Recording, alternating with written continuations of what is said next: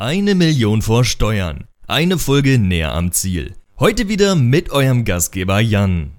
Folge 24. Heute mit Frank Siren. Frank Siren ist China-Experte und Autor, hat unter anderem das Buch Zukunft China geschrieben. Ähm, das habe ich auch schon im März auf meinem Blog vorgestellt, aber ich will nicht zu viel vorwegnehmen. Hallo, Herr Siren. Schön, dass Sie hier sind. Hallo, freut mich sehr. Ich heiße aber Siren. Das kann oh. man aber nicht wissen. tut, tut, mir leid, Herr Sieren. Ja, das ist ja kein Problem. Das, wie, wie soll man das wissen? Deswegen sage ich es einfach kurz. Ähm, mit diesem schönen Fauxpas am Anfang ähm, würde ich Sie direkt einmal ähm, bitten, sich einmal selber vorzustellen, damit ähm, die Zuhörer auch genau wissen, ähm, wo Sie herkommen und was Sie genau machen. Ja, also ich äh, heiße Frank Sieren, wie wir jetzt schon wissen. Ich lebe seit 27 Jahren in Peking ähm, und bin äh, ähm, eine Art China-Experte und beobachte eben seit dieser Zeit, also jetzt fast drei, drei Jahrzehnte, die Entwicklung in China. Und das ähm, war sehr, sehr spannend. Die letzten äh, ähm, zweieinhalb Dekaden waren unglaublich spannend, aber ich glaube, dass die nächsten zwei bis drei Dekaden noch viel spannender werden werden. Absolut. Ich glaube, ähm, Sie haben da den, den großen Aufbau, würde ich sagen, die große Modernisierung miterlebt. Ähm, ich finde es immer sehr spannend, warum man genau China wählt. Ähm, wir haben auch schon einmal hier im Podcast mit äh, Herrn Wolfgang Hirn gesprochen, ähm, auch, auch sehr spannender Podcast. Aber ich würde mal gerne wissen, warum, warum gerade China? Was, was hat Sie so für das Land begeistert? Naja, es war erst einmal ein Zufall, dass ich überhaupt nach China gekommen bin. Also es ist jetzt nicht so, dass ich mich irgendwann hingesetzt hätte während meines Studiums und gesagt hätte, äh, was mache ich denn jetzt mit meinem Leben? Und da ist dann bei der Überlegung China rausgekommen, sondern da war auch ein Großteil Zufall dabei. Ich habe schon als Journalist gearbeitet, ähm, bin dann nach, nach, nach China gereist und ähm, fand das sehr spannend, wobei man äh, damals, wir reden jetzt über äh, Mitte der 90er Jahre, ja noch gar nicht absehen konnte, welche Dimension das annehmen würde. Ähm, man hat schon irgendwie gesehen, okay, die Chinesen sind viele und nachholende Modernisierung, aber selbst, dass, die, äh, dass China die Fabrik der Welt werden würde, war Mitte der 90er Jahre noch überhaupt nicht in Sicht und schon gar nicht ähm, äh, dass die Chinesen die Vereinigten Staaten und den Westen insgesamt so schnell herausfordern würden, weil sie eben äh, nicht in der Stufe der Fabrik der Welt stehen geblieben sind, sondern plötzlich angefangen haben, selber innovativ zu werden. Und am Anfang dieser Entwicklung stehen wir im Moment. Ja, das ist äh, wahrlich unglaublich, ähm, stimme ich Ihnen ab, absolut zu. Was ich sehr spannend finde, ist, dass Sie das Ganze wirklich ähm, wirklich mitbekommen haben. Sie haben gesagt, Sie leben seit 27 Jahren in Peking. Ähm, das war wahrscheinlich durch den, durch den Beruf geschuldet, aber später wahrscheinlich ähm, auch freiwillig, würde ich äh, Ihnen einfach so Also es war immer freiwillig. Ah, okay. Also ich war, nie ich war nie gezwungenermaßen in China mhm. ähm, und ich wäre auch ganz freiwillig wieder weggegangen, wenn es nicht so spannend wäre, wenn nicht die großen Fragen ähm, der Welt, die uns im Moment beschäftigen, äh, ähm, wenn die äh, praktisch äh, äh, nicht hier in dieser Weise thematisiert würden, dann hätte ich vielleicht schon gesagt, gut, dann kann man auch woanders hingehen. Aber das ist eben spannend. Also es ist ja nicht nur Klimawandel, es ist die Frage, wie sieht die neue Mobilität aus? Die Frage, ähm, was können wir mit künstlicher Intelligenz erreichen? Ähm, bis hin zu Themen wie äh, sieht das neue Essen aus, das fleischlose Fleisch, das sind ja alles Themen, die in einem Land mit 1,4 Milliarden Menschen natürlich viel drängender sind.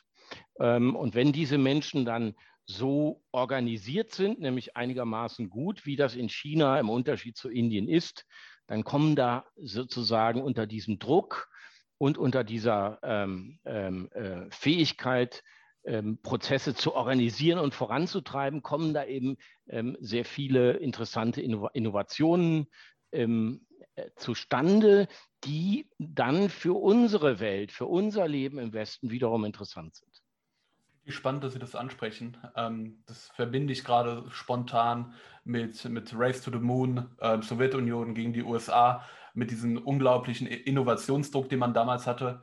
Ähm, ist natürlich was grundsätzlich anderes, ähm, aber die Probleme, die es gibt auf der Welt oder jetzt spezifisch in, in den Ländern, die, die fördern ja dieses innovationstypische Klima und deswegen finde ich das super spannend, dass Sie das jetzt äh, thematisieren.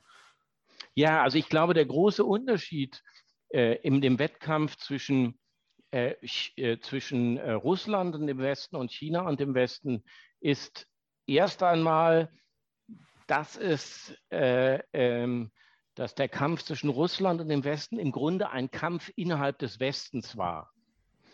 Und ähm, es sich dann schon relativ schnell abzeichnet, äh, abzeichnete, nämlich etwa ab den 70er Jahren, dass äh, ähm, die Sowjetunion diesen Kampf nicht gewinnen würde. Es war natürlich nicht klar, wie lange sie äh, mithalten würde, aber es war doch relativ deutlich, dass sie diesen Kampf nicht gewinnen kann. Ähm, dass es dann in den 80er Jahren äh, so schnell zu Ende geht oder zu Ende gegangen ist, war ähm, für manche dann schon eine Überraschung. Ähm, aber äh, das war schon ein großer Unterschied zu dem, was wir jetzt beobachten. Jetzt beobachten wir im Grunde eine epochale Wende insofern, als dass, ähm, ich sage mal so pauschal, 500 Jahre westlicher Vorherrschaft, also 500 Jahre ähm, Vorherrschaft der westlichen Minderheit über die Mehrheit der Welt zu Ende geht. Und der sozusagen der Schwerpunkt der Macht allmählich, aber doch immer deutlich sichtbarer sich äh, in, in, in Richtung Asien verschiebt. Hm, das, das und, ähm, und das, hat, das bedeutet natürlich dramatische Veränderungen für globale Institutionen, für unsere Rolle in der Welt, für das, was wir durchgesetzt bekommen und was wir nicht durchgesetzt bekommen. Das bedeutet, dass sich die Abhängigkeiten der Wirtschaft verlagern. Ähm, das bedeutet, ähm, dass die Asiaten, es sind ja nicht nur die Chinesen, äh, sondern äh, es ist ja äh, ganz Asien, das aufsteigt, ähm, dass die natürlich unsere Wertesysteme sich genau anschauen werden und überlegen, was brauchen wir davon und was nicht. Und da stehen uns eben gigantische Veränderungen bevor. Ähm, und äh, wir stehen da erst ganz am Anfang der Entwicklung. Das darf man nicht vergessen. Und ähm, wie schnell das gegangen ist, das sieht man an einer Zahl, nämlich daran, dass ähm, heute vor 100 Jahren ähm, das Vereinigte Königreich noch ein Viertel der Welt regiert hat, nämlich 1920, 21. Ähm, also wie schnell sich die, äh, die Dinge verändern können, sieht man daran. Erstmal hat das British Empire seinen Weltmachtstatus sehr, sehr schnell verloren. Äh, nach dem Zweiten Weltkrieg war dann Schluss. Dann mussten sie den Staffelstab abgeben an die Amerikaner, die dann die Weltmacht wurden. Aber der Westen insgesamt und auch die Amerikaner haben schon 1950 ihren Peak erreicht. Das heißt, äh, äh, und diesen Peak, diesen Höhepunkt kann man daran messen, welchen Anteil die Amerikaner am gesamten Welt-BIP hatten, also am, am, an, an der gesamten Weltwirtschaft. Mhm. seit 1950 schon nimmt dieser Anteil ab und äh, ähm, seit 2000 nimmt er dramatisch ab.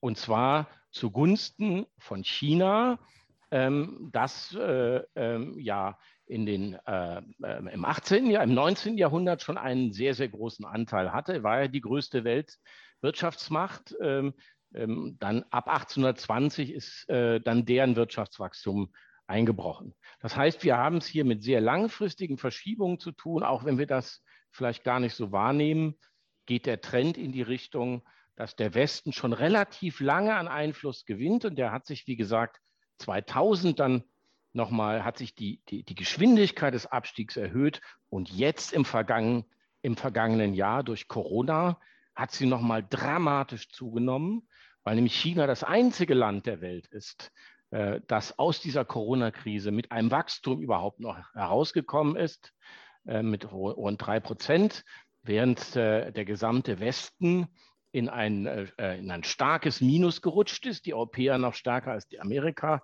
die Amerikaner. In Europa waren es die Engländer, die am stärksten mit fast 10 Prozent eingebrochen sind.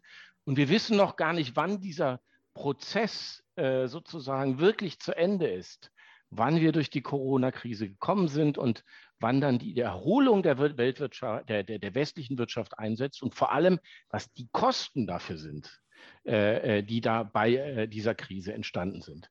Was wir auf der anderen Seite wissen, ist, dass China sich schon äh, ähm, sehr schnell und sehr gut erholt hat ähm, und ähm, längst zur Normalität zurückgekehrt ist. Das waren jetzt sehr viele Aussagen, sehr viele spannende Aussagen vor allem. Und ich weiß ehrlich gesagt nicht, wo ich jetzt gerade, ähm, wo ich jetzt gerade ansetzen soll. Ähm, vielleicht erstmal zu dem Punkt, ähm, dass, die, dass, dass Chinas Einfluss oder der Einfluss von Asien immer größer wird und der, der oder der des Westens immer schwindet oder immer mehr schwindet. Ich glaube, das ist sogar eine relativ gute Sache, ähm, wenn die, wenn, wenn, wenn wir ein bisschen mehr ähm, Pluralität auf äh, Sicht oder auf Machtebenen oder auf, auf, der Ebene der Macht sehen und äh, wir praktisch dieses Monopol verlassen. Ähm, wenn wir jetzt mal auf das, ähm, auf das Rollenbild Chinas in der Welt schauen, denken Sie, ähm, wir werden eher so, so, so, so ein Duopol der Macht sehen ähm, oder, oder meinen Sie, dass der Westen wie historisch, ähm, wie, wie, wie, Sie historisch gerade schon belegt haben, dass wenn wir ein Machtmonopol hatten, dass es nach ein paar Jahren immer oder nach ein paar Jahrzehnten irgendwann immer zerbrochen ist. Meinen Sie, wir werden sowas sehen oder meinen Sie, ähm, wir werden hier durchaus zukünftigen Duopol der Macht sehen? Das ist eine äh, äh, wichtige Frage und diese Frage wird aber nicht in China beantwortet, glaube ich, sondern hauptsächlich in den Vereinigten Staaten und in Europa. Die Frage ist, sind die Vereinigten Staaten äh, zu einem Turnaround in der Lage, den ja Joe Biden jetzt angekündigt hat? Ähm, und die andere Frage ist, schaffen es die Europäer, sich auf eine politische Linie zu einigen und schaffen sie es, mit einer Stimme zu sprechen? Mhm. Ähm, beide Fragen sind offen. Was man relativ sicher sagen kann, auf der anderen Seite, ähm, dass es sehr wahrscheinlich ist, dass der Aufstieg äh, Chinas vielleicht etwas langsamer oder etwas schneller, das wissen wir nicht, aber in der Art und Weise weitergehen wird erst einmal, in äh, äh, der wir den Aufstieg in den letzten zehn Jahren gesehen haben. Also da muss man davon ausgehen, ähm, dass da erst einmal nichts Großes im Weg steht. Und die Corona-Krise war ja auch eine Art Crashtest, ein Belastungstest. Mhm. Ähm, da konnte man ja auch nicht schummeln. Und diesen Belastungstest haben die Chinesen, aber auch die Asiaten insgesamt, wenn man jetzt mal Indien ausnimmt, ähm, ähm, das ein Sonderfall ist, äh, ähm, haben, das, haben die diese Krise mit Bravour bestanden. Die Japaner, die Südkoreaner, Taiwan, Singapur, ähm, Hongkong, Vietnam und so weiter und so fort. Das heißt, die, die, die, der Schlüssel für diese Frage liegt im Westen. Schafft es der Westen noch einmal, sich zu erneuern? Früher konnte sich Amerika, konnten sich die Vereinigten Staaten auf, ein, auf verschiedene Monopole ähm, stützen, verlassen gewissermaßen. Sie hatten das Monopol der Weltwährung, ähm, sie hatten das Monopol des größten Militärs und sie hatten das Monopol des größten Finanzmarktes. Ähm, in diesen drei Gebieten gab es relativ wenig Wettbewerb. Also sie waren natürlich nicht allein, aber sie waren in der Größe allein. Beim Militär ist das immer noch der Fall, mit großem Abstand. Wobei man beim Militär sagen muss, dass sozusagen das Mittel des Krieges nicht äh, politisch nicht mehr so viel bringt wie früher. Das sieht man eben an den großen Invasionen, an den Einmärschen in Irak, Afghanistan und so weiter und so fort. Das hat alles viel gekostet, gebracht hat es nichts. Der US-Dollar, die Macht des US-Dollars relativiert sich. Der chinesische Yuan gewinnt, gewinnt immer mehr an Bedeutung. Ähm, nicht so schnell, wie man äh, gedacht hat, aber doch deutlich. Ähm, und ähm, das dritte, die Innovationskraft, das Silicon Valley. Das Silicon Valley kriegt jetzt Entsprechungen in China und in anderen Regionen der Welt, aber hauptsächlich in China. Und das bedeutet, dass auch die Innovationskraft Konkurrenz kriegt. Und deswegen kann man bei aller Vorsicht kann man sagen, es ist auf jeden Fall für die Amerikaner nicht mehr so einfach wie vor 10 oder 20 Jahren. Mhm. Und vielleicht kriegen sie es auch gar nicht mehr hin. Das kann, mhm. ist durchaus denkbar. Das ist aber noch zu früh, es zu sagen. Dafür ist äh, äh, Joe Biden, der neue Präsident, erst zu kurze Zeit im Amt. Ähm, wieder hier drängen sich mit mir gerade äh, zwei Fragen auf. Die eine über das chinesische Silicon Valley, äh, die Stadt Shenzhen äh, wahrscheinlich. Mhm. Die Frage würde ich aber gerne hinten anstellen ähm, und erst gerne. noch einmal gerne über die, ähm, die aktuelle Lage, die Pandemie sprechen. Ähm, Sie haben mhm. relativ äh, eindrucksvoll gesagt, dass die Asiaten relativ gut aus der Krise rausgekommen sind. Währenddessen sitze ich ähm, in meiner Wohnung im, im zweiten oder dritten Lockdown, je nachdem, wie man das definieren möchte, mit Ausgangssperre mhm. ähm, am Abend. Und es scheint mir so, als hätte das alles kein Ende. Ähm, ich glaube, mhm. vielen Deutschen äh, geht es ähnlich. Äh, vor allen Dingen ja. die, die junge Generation, so wie ich das jetzt aus meinem Bekanntenkreis kenne, ähm, die haben auch alle, ist mal ganz, äh, ganz polemisch gesagt, die haben alle keinen Bock mehr. und äh, ja. deswegen wäre das mal vielleicht interessant zu wissen, was, was wurde in Asien besser gemacht als bei uns? Naja, es wurde, am, äh, es wurde entschlossener gehandelt.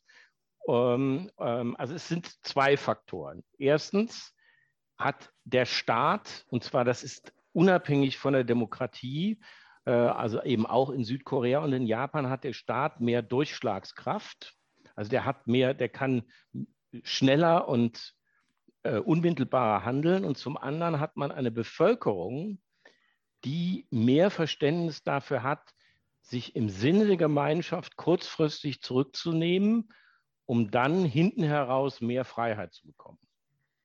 Also äh, da gibt es ein schönes altmodisches Wort dafür, das nennt sich Solidarität.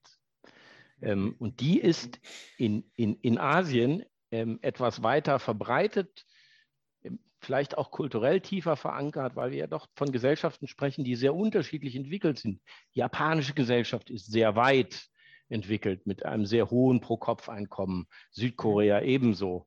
Ähm, ja, äh, China ist erst äh, beim Pro-Kopf-Einkommen auf der, auf der Höhe von Turkmenistan, also noch im Durchschnitt noch sehr weit zurück, hat aber auch innerhalb des Landes sehr große Unterschiede, weiterentwickelte Städte an, an, der, an der Küste, rückständigere Städte im Hinterland. Allen diesen Ländern und Regionen ist es gemeinsam, dass die Menschen bereit waren, sich zurückzunehmen. Ähm, und das ist, glaube ich, ein entscheidender Punkt. Und dann kommt hinzu, dass, dass dem Staat dann die ganze Palette an Möglichkeiten zur Verfügung stand. Also äh, in manchen Regionen oder in manchen Städten wie in Wuhan ist es ein harter Lockdown gewesen.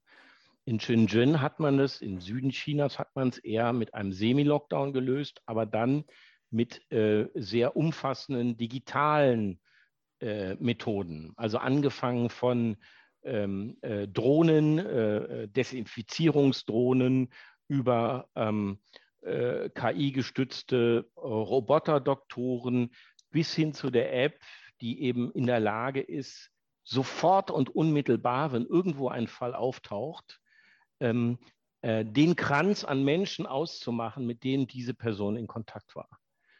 Und so hat es zum Beispiel eine Stadt wie Shenzhen, das ist jetzt sozusagen Best Practice, hat es eine Stadt wie Shenzhen geschafft, ähm, aus dieser Krise mit bei 20 Millionen Menschen mit 499 90 Fällen und drei Toten rauszukommen. Mitte März war Schluss.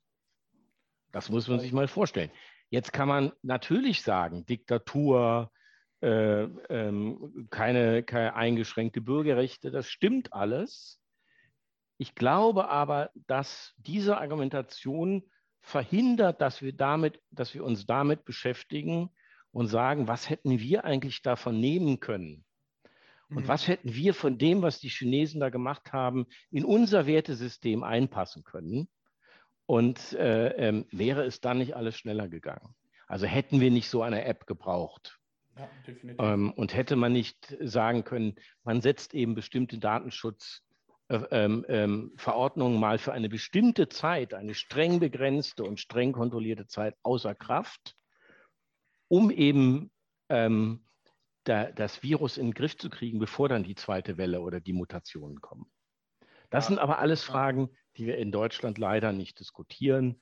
Und jetzt hat natürlich die Diskussion eine, eine Verhärtung erfahren. Ähm, äh, wenn man sich jetzt guckt, die Schauspieler, äh, die in der letzten Woche sozusagen dann mal gesagt haben, es reicht, die Reaktionen darauf, ähm, die haben eher dazu geführt, dass noch immer keine sachliche Diskussion möglich ist. Aber immerhin haben wir jetzt mal ein Gesetz, ein zentrales Bundesgesetz in Deutschland, äh, nachdem man dann mal entscheiden kann, ohne dass jedes Mal alle Min äh, Ministerpräsidenten treffen müssen. Nur es kann eigentlich nicht sein und auch nicht in einer Demokratie sein, dass das über ein Jahr dauert, bis man da hinkommt. Ja, ja, ja und, und zwar und zu den Kosten. Man darf das ja alles nicht vergessen, was das wirtschaftlich kostet jeden Tag. Was es kostet, wenn Schüler ein Jahr nicht zur Schule gehen. Was es kostet, wenn Menschen ihre Läden nicht aufmachen können, wenn die üblichen sozialen Kontakte nicht äh, erreichbar sind, die Vereine und so weiter und so fort die, die, die, die, die am schlimmsten betroffenen Menschen in Wuhan, die hatten, die waren sechs Wochen strikt eingesperrt, aber richtig. Da konnte keiner vor die Tür. Das Essen wurde vor die Tür geliefert. Aber seitdem haben die Ruhe. Seitdem ja. leben die wieder normal. Und darüber müssen wir doch diskutieren. Das muss doch sozusagen ein Thema sein, ähm, das man nicht mit einer Handbewegung dann wegwischt. Absolut. Ja, da bin ich, äh, bin ich ganz bei Ihnen. Ähm, generell der, der politische Diskurs ist, ähm, finde ich, sehr, sehr, äh, sehr flach geraten. Ähm, also ich, ich, stimme Ihnen einfach bei, bei Ihren Aussagen zu und ich finde es sehr spannend, die, die Perspektive nach China zu bekommen, einfach zu sehen, wie, was andere Länder anders gemacht haben. Ähm, genau, und man kann ja auch, man kann ja auch durchaus sagen, dies und jenes will ich nicht in unserem Wertesystem. Ja, absolut. Genau. Ja, man kann ja zum Beispiel sagen, pass mal auf, jetzt machen wir den Laden zu und hinterher könnt ihr alle klagen. So, das wäre ja eine Möglichkeit zu sagen, das kann, kann man jetzt in China nicht. Ähm, äh, ähm, da kann man ja sagen, okay, sechs Wochen wird das jetzt gemacht und äh, ihr könnt die Politiker dann abwählen, ihr könnt klagen, ihr könnt bis zum Bundesverfassungsgericht gehen und hinterher wird dann gesagt, das war falsch oder richtig. Das mhm. wäre zum Beispiel eine, eine Möglichkeit, äh, ähm, die Art und Weise, wie die Chinesen gehandelt haben, in unser Wertesystem zu übernehmen. Ja. Und, äh, ähm, und, und, und unsere Werte und unsere äh, äh demokratische Ordnung nicht auszuhebeln. Ja, das, ähm, was ich so ein bisschen in der deutschen Politik und in der deutschen Gesellschaft so ein bisschen ähm, aktuell mitbekomme, ist, dass der Sündenbock meistens bei den falschen Personen gesucht wird. Ähm, jetzt vielleicht ein gutes Beispiel, bisschen, bisschen weg von, von Corona und Vergleich zu China. Ähm, gucken wir uns den Mietendeckel in Berlin an. Da äh, wurde von, äh, von, von, der, von, der, von der Lokalregierung ein Mietendeckel ähm, verordnet und ähm, am Ende des Tages wurde er gekippt und wer kriegt den Hass ab? Weil Mieten nachgezahlt werden müssen, die Vermieter und nicht die Regierung, die was falsch gemacht hat, weil sie nicht, äh, nicht verfassungskonform gehandelt hat. Also ich, ich, ich sehe hier, dass wir in Deutschland, ähm, ich, ich weiß, ich habe das Gefühl, wir suchen uns meistens die falschen Sündenböcke raus und ich glaube auch nicht, dass die Corona-Pandemie zu äh, großartigen Learnings in der Politik führen wird, weil ähm, weil die Politiker es meistens schaffen, ihren Kopf aus der Schlinge zu ziehen. Auch ein gutes Beispiel die Wirecard-Affäre ähm, oder der Wirecard-Skandal, kann man ja viel besser sagen. Ähm, und also ich, ich, ich weiß, ich bin da immer noch sehr skeptisch, ähm, was wir da sehen. Und wie gesagt, deswegen ähm, bin ich wirklich begeistert, nur, wie andere. Hm? Ja, nur wenn wir das nicht schaffen, die Chinesen warten nicht auf uns. Eben, absolut. Es geht um die Wettbewerbsfähigkeit, es geht ja um unsere Werte es geht ja am Ende um die Frage, welche Werte, welcher unserer Werte in dieser neuen Weltordnung eine Rolle spielen. Und wir sitzen natürlich nur am Tisch, wenn das verhandelt wird, wenn wir stark und entschlossen sind. Eben. Und wenn wir überhaupt wissen, was wir wollen und was wir nicht wollen. Mhm. So, und das ist äh, sozusagen, das ist leider so, das kann man bedauern, aber ähm, äh, ähm, äh, so, und je, jeden Tag, den wir unentschlossen sind, den wir unsere Hausaufgaben nicht machen, äh, den wir verplempern, der führt dazu, dass wir weniger Macht haben, wenn dann äh, äh, die Eckpunkte der neuen Weltordnung besprochen werden. Ja. Und das müssen wir uns klar machen. Äh, wenn man sagt, das ist mir egal, dann ist das ja in Ordnung.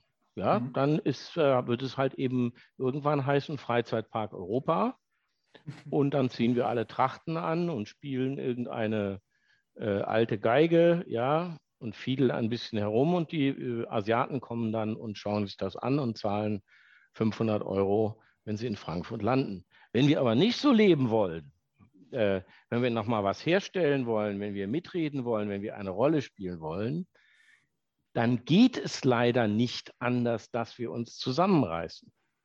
Es ist beides nicht möglich. Von selber wird es nicht besser. Das ist schon mal klar.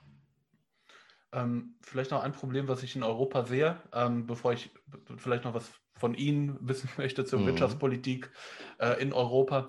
Was ich wirklich ähm, äh, oder was ich beobachtet habe, dass wir äh, in Europa ganz gerne die Meinung nach außen tragen möchten, praktisch unsere Werte exportieren möchten. Und das äh, interessiert die breite Masse außerhalb Europas nicht mehr. Und das sehe ich als, ähm, als sehr verhindernd für, also, für, für die Zukunft. Ähm, ich würde das ein bisschen einschränken. Also, ich finde es erstens gut, dass wir von bestimmten Werten überzeugt sind. Und ich finde es auch nicht schlecht, dass wir andere Teile der Welt von diesen Werten überzeugen wollen. Aber das muss natürlich überzeugend gemacht werden und nicht missionarisch. Ja. Das muss natürlich sozusagen, es muss die, die sozusagen, es muss die Kraft der überzeugenden Argumente gelten und nicht ähm, ähm, das herablassende Urteil und äh, schon gar nicht der Knüppel und schon gar nicht Sanktionen und andere äh, ähm, äh, doch sehr überholte politische Maßnahmen. Das heißt, ähm, die Weltordnung ist inzwischen so, dass wir in einer Machtposition sind, dass wir anders als früher die äh, anderen Teile der Welt nicht mehr zwingen können, das zu tun, was wir für richtig halten. Das hm. ist so. Das heißt, wir haben überhaupt nur noch das Mittel der Überzeugungskraft. Und tatsächlich gibt es Bereiche, wo unsere Überzeugungskraft offensichtlich ist, zum Beispiel beim Klimawandel. Haben wir die Chinesen mit ins Boot geholt. Der Impuls zum Klimawandel kommt nicht aus Asien, kommt nicht aus China, sondern der kommt aus dem Westen. Mhm. So, ähm, ein anderes Thema in China hat jetzt unser Datenschutzgesetz übernommen, das europäische Datenschutzgesetz. Tolle Sache, ein Ansatzpunkt. Ja, zu sagen, aha, ähm, offensichtlich finden die, äh, äh, ja, das ist gelungen. Da können wir jetzt ansetzen und über das Thema reden, wie soll man mit Datenschutz umgehen. Eine große Voraussetzung dafür ist aber, dass man in der Lage ist ähm, zum Perspektivwechsel. Das heißt, dass man in der Lage ist herauszufinden, warum diese Menschen in anderen Regionen der Welt anders handeln und nicht davon ausgeht, wir sind schlau und die sind noch doof und die kommen auch noch drauf. Nein, die haben andere Erlebnisse, die haben andere historische Erfahrungen und deswegen sind denen zum gegenwärtigen Zeitpunkt andere Dinge wichtig. Um ein Beispiel aus Europa zu nehmen, Datenschutz. In der Liste der meisten, der Städte mit den meisten Kameras gibt es eine europäische Stadt. Alle anderen sind chinesisch. Und diese europäische Stadt heißt London? London, genau. Das heißt, die Menschen in London haben ein anderes Verhältnis zwischen Sicherheit und Datenschutz als die Menschen in Berlin. Mhm. Obwohl sie nur Luftlinie ein paar hundert Kilometer auseinander liegen.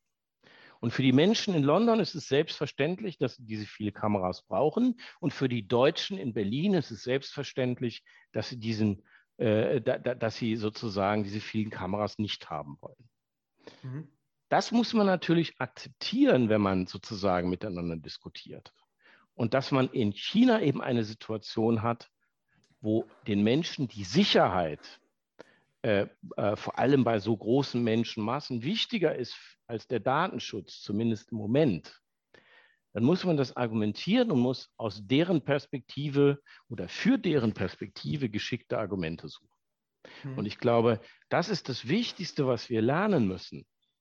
Wir müssen halt lernen, dass andere Völker, andere Nationen andere Erfahrungen gemacht haben. Und das geht schon bei unseren Nachbarn los, in Polen.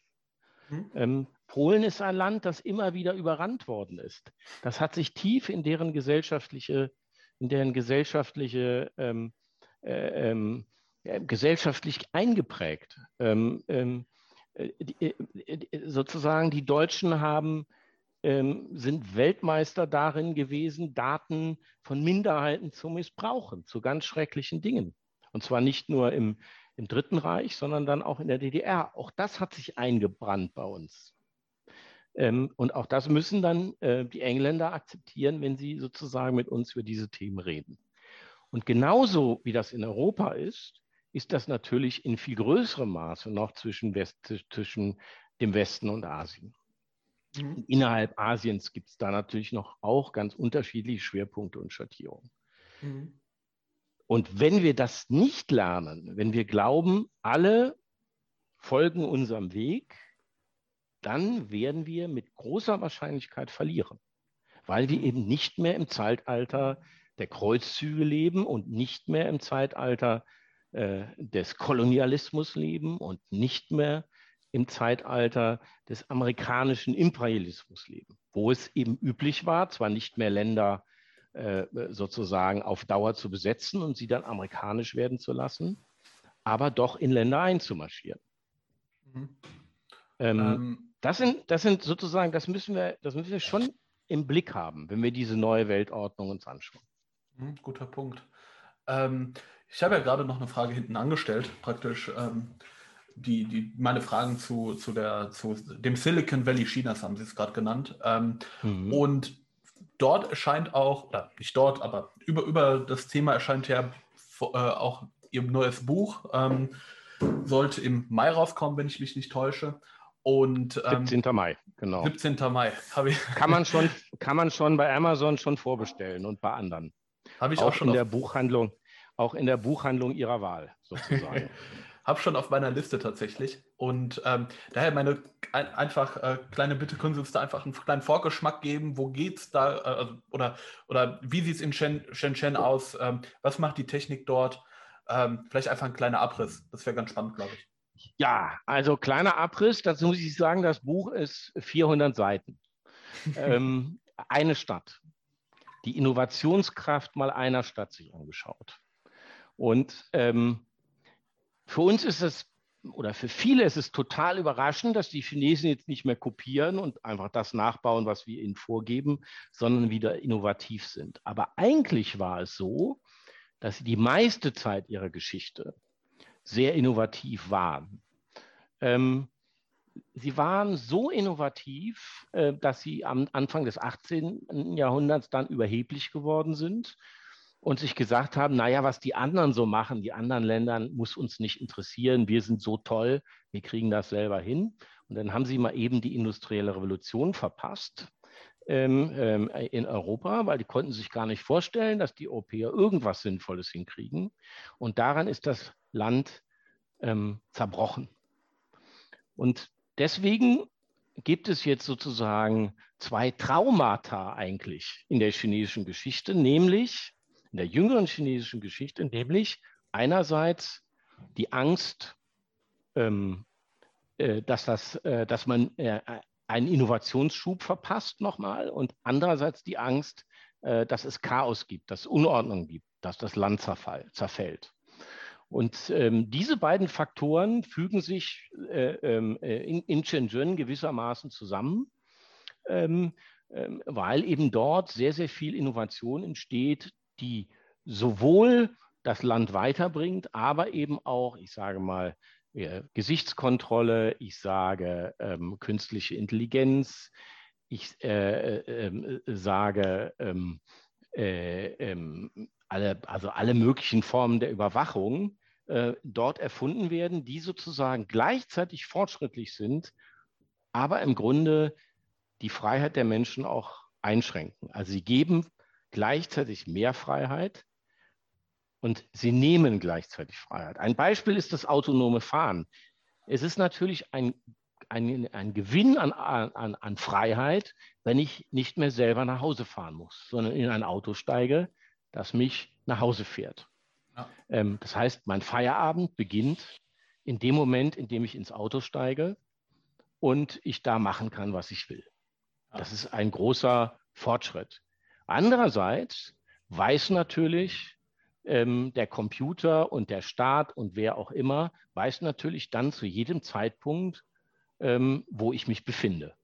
Mhm. Weil mein Auto ja sozusagen durch den Verkehr gesteuert wird. Das heißt, und das ist das Schwierige, sich vorzustellen, die Überwachung und die Freiheit nehmen gleichzeitig zu. Und was wir machen müssen, wir müssen uns diese Innovationen anschauen und sie eben nicht grundsätzlich verteufeln und sagen, das wollen wir nicht, sondern überlegen, wie wir diese Innovationen in unser Wertesystem integrieren können. Zum Beispiel 5G. Mhm. 5G ist eben auch so ein Beispiel. 5G wird unserer Wirtschaft unglaublich helfen, weil es die Unternehmen vernetzt, die Maschinen vernetzt. Ich kann einen Produktionsprozess innerhalb von kürzester Zeit umstellen, weil ich habe keine Kabel mehr. Ich kann die Maschinen anders miteinander verknüpfen und so weiter und so fort. Ähm, ich kann riesige Datenmengen hin und her schicken, aber gleichzeitig kann man natürlich mit 5G auch Menschen überwachen. Ja. Das heißt, die Aufgabe besteht darin, und damit beschäftigt sich das Buch, genau anzugucken, was machen die da im ersten Schritt und dann mit einer Offenheit zu überlegen, was ist für uns brauchbar und wie können wir das in unser Wertesystem integrieren. Mhm. Und das ist der, der entscheidende Punkt. Und früher haben wir das gemacht im Silicon, indem wir in Silicon Valley geguckt haben und dann leider vergessen haben, ähm, äh, die Unternehmen und ihre Innovationen in unser Wertesystem in Europa zu integrieren, sodass wir dann einfach von Amazon, Facebook und Google im Grunde komplett überfahren wurden und jetzt im Nachhinein erst langsam anfangen, Regelungen und Gesetze nach unserem Wertesystem zu, ähm, zu, zu finden. Und ich glaube, aus diesem Fehler sollten wir lernen und ähm, das in Bezug auf China viel früher beginnen und uns viel früher damit beschäftigen. Mhm. Dass wir nicht nochmal in eine Situation kommen, dass uns sozusagen Techno dass Technologien, äh, von denen wir geglaubt haben, naja, die können wir irgendwie verhindern, dann am Ende doch wie große Wellen über uns zusammenschlagen und, und wir sind überhaupt nicht darauf vorbereitet. Ja, schöne, schöne, äh, schöne Bemerkung. Ähm, wirklich sehr spannend. Für alle, die das Buch jetzt äh, vorbestellen möchten oder lesen wollen, ich ähm, werde das Buch oder den Amazon-Link dazu in den Show Notes verlinken. Heißt, wenn ihr Lust habt, einfach unten draufdrücken, vorbestellen oder kaufen, wenn es dann schon verfügbar ist. Ähm, und dann ähm, erfahrt ihr mehr über das spannende Thema. Ähm, genau, und, und, äh, diejenigen, die nicht mehr lesen wollen, es gibt es auch als Audiobuch und ich spreche es unter großen Mühen selber ein.